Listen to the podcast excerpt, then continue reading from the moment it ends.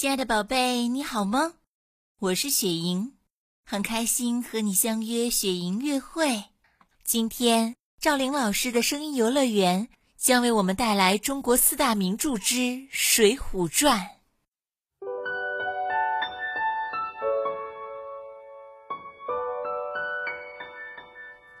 云梦如歌，宝贝你听。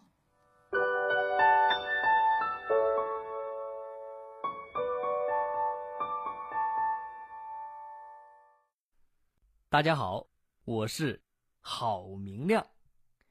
亮哥啊，今天接着给大家说《水浒传》第二十回：宋江怒杀阎婆惜。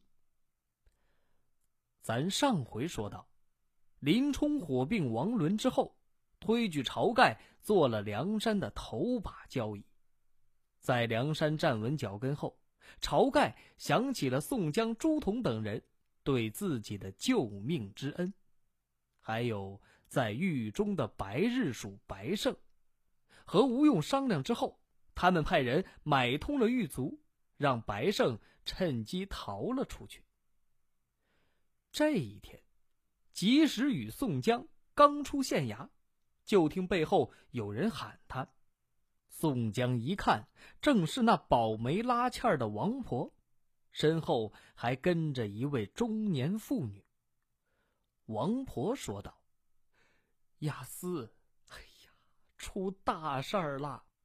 哎，呃，这位是阎婆，一家三口从东京来这儿投奔亲戚，结果这亲戚也没找到，她男人昨天还得重病死了。”这阎婆就想让我给她女儿做媒，一来可以安葬她男人，二来她母女俩也有个安身之地。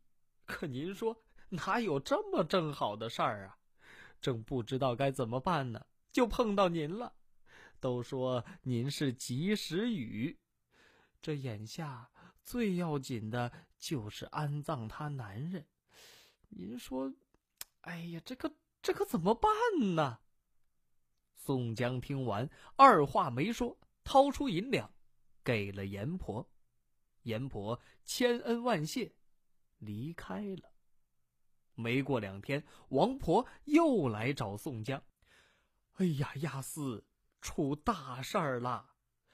前几天那个阎婆还记得吗？他说不知道该怎么报答您的大恩大德。”看您还没有妻室，就想把女儿阎婆惜嫁给您。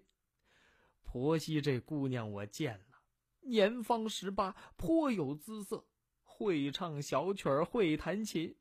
除了这出身呐，绝对配得上押司您。王婆看宋江对他说的这些好像不感兴趣，便接着说道：“哎。”您说这母女俩哟，无依无靠，现在连经济来源也没了。哎呀，这将来可怎么办呢？宋江还从来没想过这些事，而且这婚姻大事也不可如此草率，起初就没答应。可这王婆啊，也不是一般人。他这两片嘴，能把活人说死，死人说活。他对宋江是软磨硬泡，死缠烂打。几日下来，宋江只好在县城置办了一处宅院，将阎婆惜母女二人安顿在此。开始还隔三差五去一次，可宋江不太喜好女色，而阎婆惜呢，又不喜欢又黑又矮的宋江。所以，慢慢的，宋江也去的越来越少。有一次，宋江带着和他共事的张文远去阎婆惜那儿喝酒。这阎婆惜看张文远长得眉清目秀、唇红齿白，便一个劲儿的给张文远抛媚眼。而张文远是个酒色之徒。平日里沾花惹草、卖弄风流，他一看阎婆惜这样，马上明白了他的意思，自此，二人是如胶似漆，夜去明来。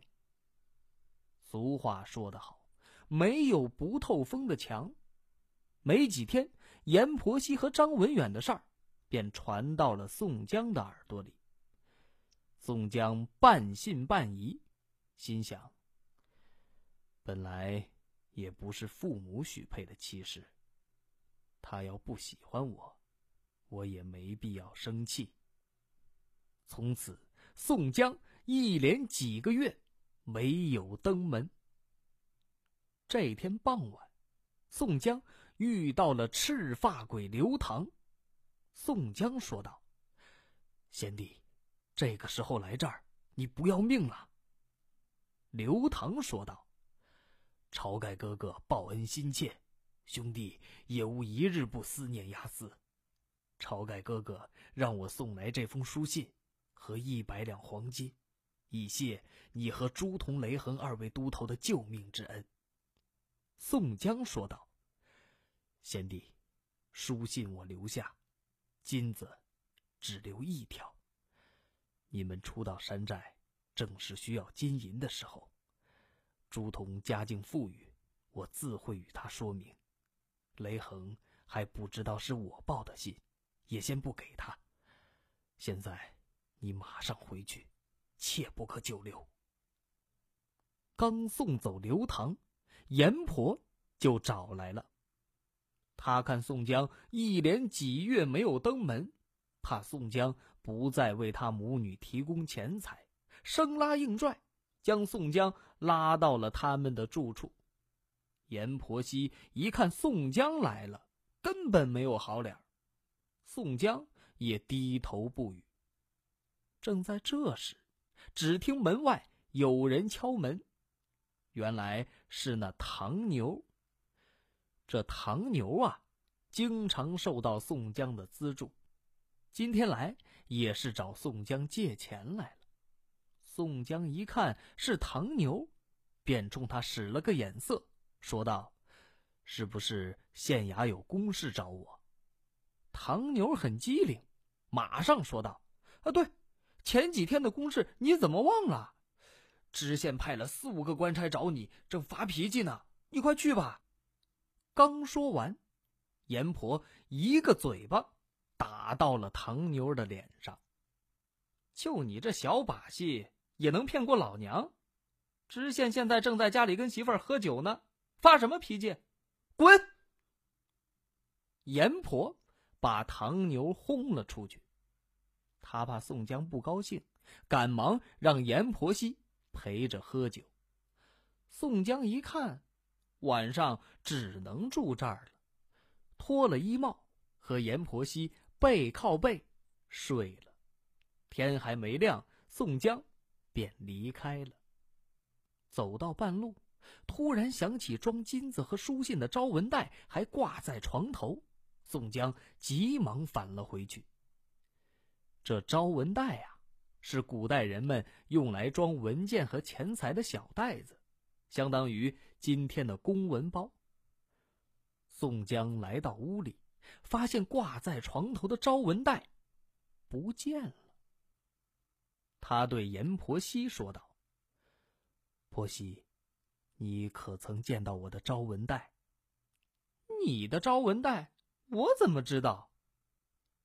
其实啊。”宋江走了没一会儿，阎婆惜就发现了招文袋。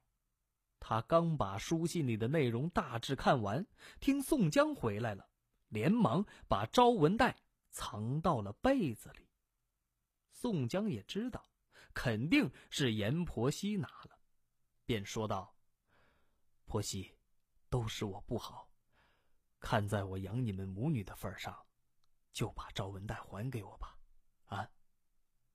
哼你身在官府，却私通贼寇，婆媳别喊！只要你把招文袋给我，什么条件我都答应你。好，那你就答应我三个条件：一，你答应我改嫁张文远；二，凡是你给我买的东西，都不准要回去；三。把梁山贼寇送你的一百两金子给我。婆媳，前两件我都可以答应，只是这金子，我只收了一条。你先把招文带给我，我马上去凑一百两黄金。你当我不知道？你们当差的哪个不是见钱眼开？不把钱拿来，休想拿到招文袋，否则我就拿着信去官府。宋江一听，只能硬抢了。他掀开被子去抢招文袋，说时迟，那时快，阎婆惜又将招文袋夺了回去。招文袋是被夺走了，可自己随身携带的那把尖刀却留在了宋江的手上。阎婆惜一看，大喊一声：“杀人了！”这一声，骑马到嗨 C。宋江心想：他要这么喊下去的话，迟早得坏事儿。一怒之下，杀了阎婆惜。宋江扔下刀，烧了书信，匆匆离去。在张文远的唆使下。阎婆到官府告了宋江，官府命雷横、朱仝前去捉拿宋江。那么，及时雨宋江能否躲过这一劫呢？咱下回接着说。更多惊喜和优质内容，请关注微信公众号“雪莹月会”。雪莹月会伴你成长。祝宝贝好梦，晚安。